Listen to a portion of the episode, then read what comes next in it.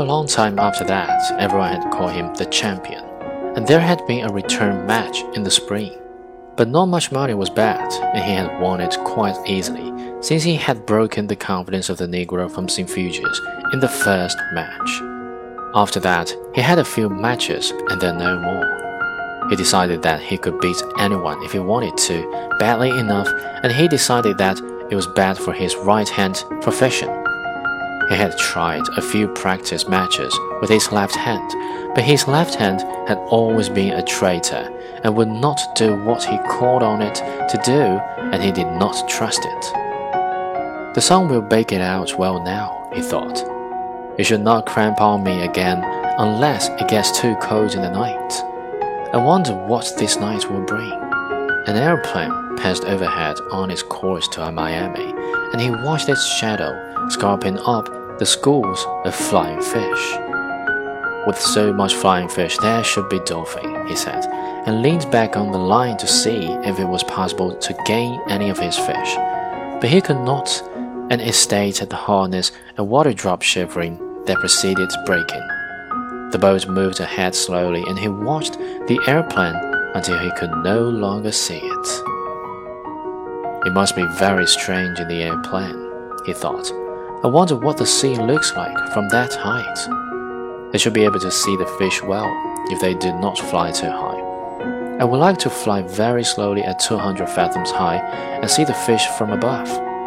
In the turtle boat, I was in the cross trees of the masthead, and even at that height, I saw much.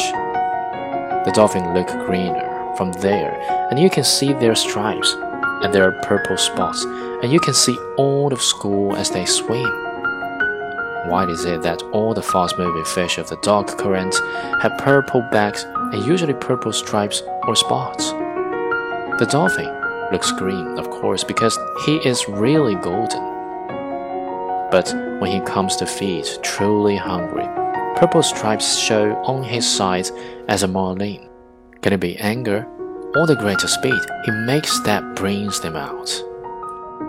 Just before it was dark, as they passed a great island with Sargasso weed that heaved and swung in the light sea as though the ocean were making love with something under a yellow blanket.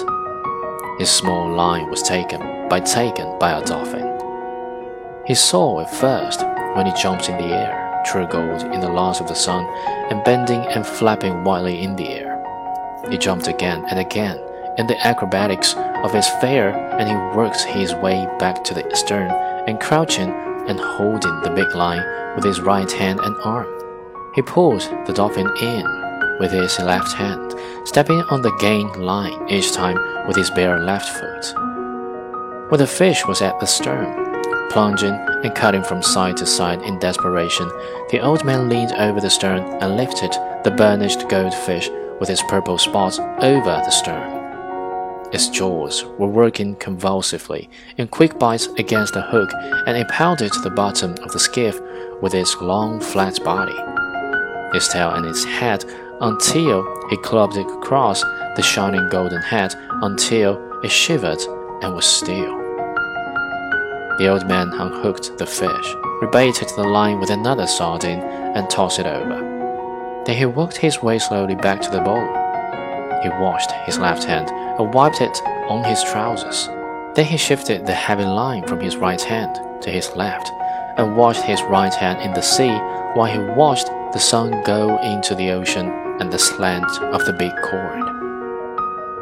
He hasn't changed at all, he said, but watching the movement of the water against his hand, he noticed that it was perceptibly slower. I'll lash the two oars together across the stern, and that will slow him in the night he said. It's good for the night, and so am I. It would be better to gut the dolphin a little later to save the blood in the meat, he thought. I can do that a little later and lash the oars to make a drag at the same time. I had better keep the fish quiet now and not disturb him too much at sunset. The setting of the sun is a difficult time for all fish. He let his hand dry in the air and grasped the line with it and eased himself as much as he could and allowed himself to be pulled forward against the wood so that the boat took the strain as much or more than he did.